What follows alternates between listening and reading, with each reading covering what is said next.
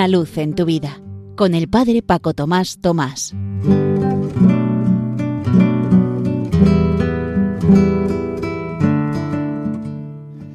Queridos amigos de Radio María, os saludo muy cordialmente, esta vez no desde mi parroquia San José en Las Matas, sino desde unos días de vacaciones.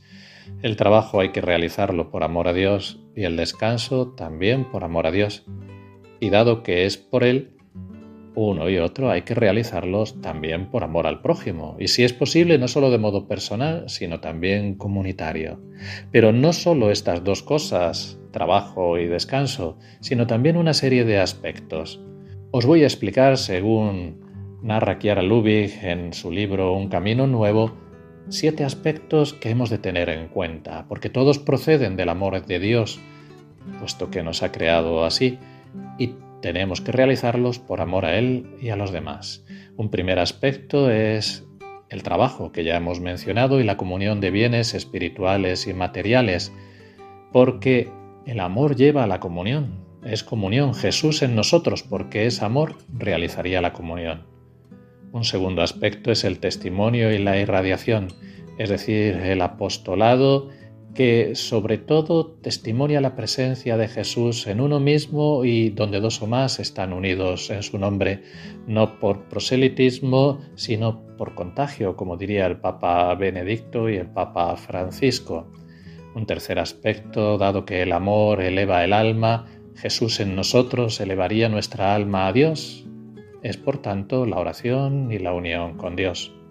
Un cuarto aspecto es el amor que sana. Jesús, el amor con mayúscula en el corazón sería la salud de nuestra alma y también de nuestro cuerpo. Por tanto, el descanso, el deporte o el comer de una manera sana y no por sibaritismo habría que vivirlos también así, por amor a Dios y para trazar comunidad entre todos.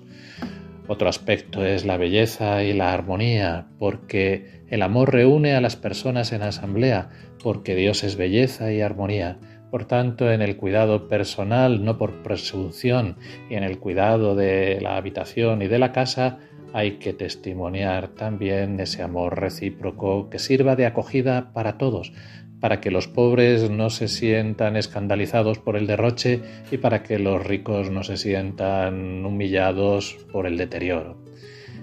También por amor a Dios, un sexto aspecto sería el de la fuente de la sabiduría, Jesús en nosotros, el amor nos iluminaría y tenemos que esforzarnos en nuestro estudio de la propia competencia profesional y en la formación continua como cristianos.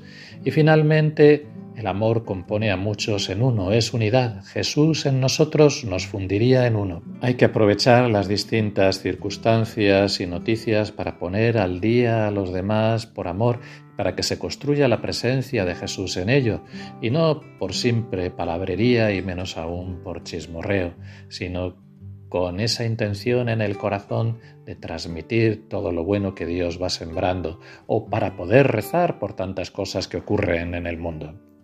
Estas son las siete expresiones principales del amor y que indican un número infinito de ellas. Siguiendo este mismo esquema, en otro libro que también os recomiendo sobre todos los matrimonios, que se titula Casados y Felices, de Juan Andrés Izaguirre y su esposa Claire Frasier, distribuyen ese mismo esquema pero comparándolo con las habitaciones de una casa. Imagina que tu vida es una casa con siete habitaciones familia, trabajo, alma, amigos, salud, formación continua, comunidad, no están puestas por orden de importancia, sino que cada habitación es esencial y está comunicada con las demás.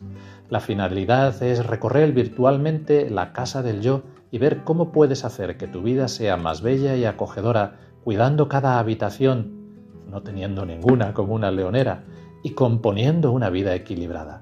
Si das equilibrio a tu vida, le harás a quien tienes al lado el don de un yo sano. Pues que tratemos de vivir estos siete aspectos, cuidar las siete habitaciones para que estén resplandecientes por amor a Dios y por amor a los demás.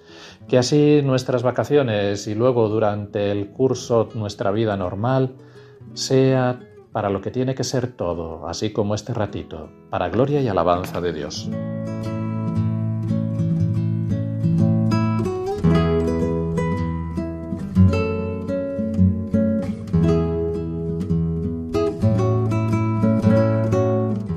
Una luz en tu vida, con el Padre Paco Tomás Tomás.